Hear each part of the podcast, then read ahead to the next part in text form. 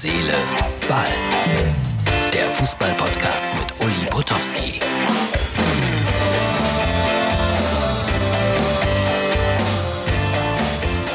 Hallo Herz, Seele, Ball, Freunde. Hier ist die Ausgabe für Donnerstag, den 20. August 2020. Ich sag's dann wieder gleich dazu. Es ist hier kurz nach 23 Uhr.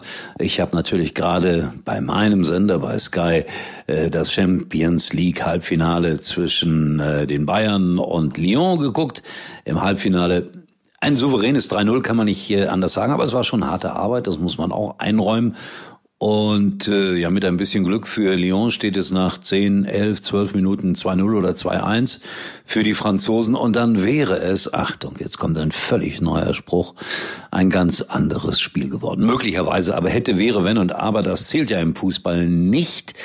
Dann hatte Mario Basler bei den Kollegen von Sport 1 im Fan-Talk, ich finde das ja faszinierend, dass da ein Haufen Menschen zugucken, wie andere über Fußball reden, äh, angeboten, wenn die Bayern verlieren, geht er barfuß nach Hause. Das hätte ich gerne gesehen. Aber äh, die Wette konnte er ja auch im Grunde genommen nicht verlieren, denn viele, viele Leute haben mir vor diesem Halbfinale schon Bilder geschickt äh, mit, mit Lioner Wurst und dann solchen Bemerkungen wie Wurstsalat machen wir heute Abend. Freunde, ein bisschen mehr Respekt vor den gegnerischen Mannschaften tut gut. Und äh, man hat ja gesehen, dass äh, Lyon durchaus äh, in der Lage war, die Bayern ein bisschen zu ärgern.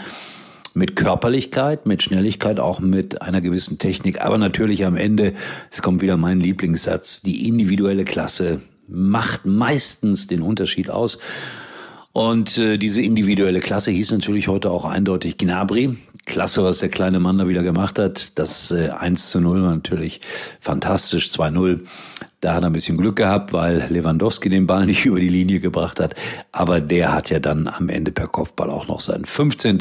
Champions League Tor in dieser Spielzeit gemacht. Und da es jetzt ja doch einen Weltfußballer geben soll, rechnet er sich Chancen aus, diesen Titel zu gewinnen. Ich würde es ihm gönnen.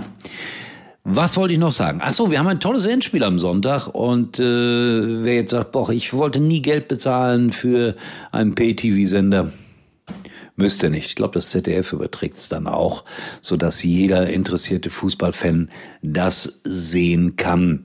Und äh, so sehr ich dann auch immer das Geschäftsmodell von Sky oder DRZN verstehe, arbeite schließlich auch da. Aber es ist schon gut, wenn solche Spiele dann der Allgemeinheit äh, zugänglich gemacht werden können. Kann sich nicht jeder leisten. Das ist leider so. So, äh, PSG schwerer Gegner, Freunde. Ganz schwerer Gegner. Das sage ich euch. Also das wird ein klasse Spiel. Tuchel mit all seinen Stars. Also für mich ein 50-50-Spiel. Und alle, die die Bayern schon nach dem 8 zu 2 gegen Barcelona auf dem Thron gesehen haben, Vorsicht. Manchmal fallen Kronen bei der Krönung herunter. Also das Ganze dann am Sonntag. Ich äh, bin ja auch immer Bestandteil von diesen Kritiken in der Sportbild, nicht nur ich, alle meine Kollegen. Also gelegentlich jedenfalls erwischt es mich dann auch, da wo immer diese Bälle vergeben werden in der Sportbild. Ich weiß nicht, ob ihr das lest.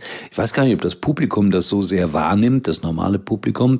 Äh, Sportreporter beim Fernsehen, die sagen immer, nee, interessiert mich nicht, aber ich schwöre euch, das Erste, was sie machen, wenn am Mittwoch die Sportbild erscheint, sie blättern die Zeitung durch und gucken, finde ich in der Bewertung statt, wie gut oder wie schlecht war ich.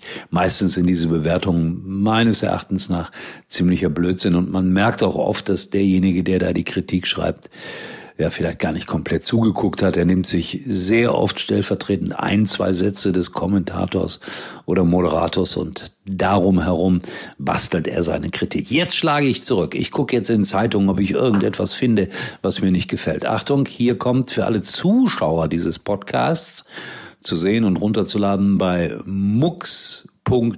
mux.tv.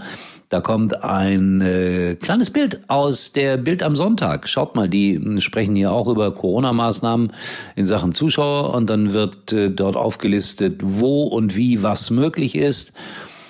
Und äh, ja, sie verlegen Mainz einfach mal nach Hessen. Ja, für die ist Mainz in Hessen. Für die ist Mainz in Hessen. Ist natürlich falsch. Aber wem sage ich das?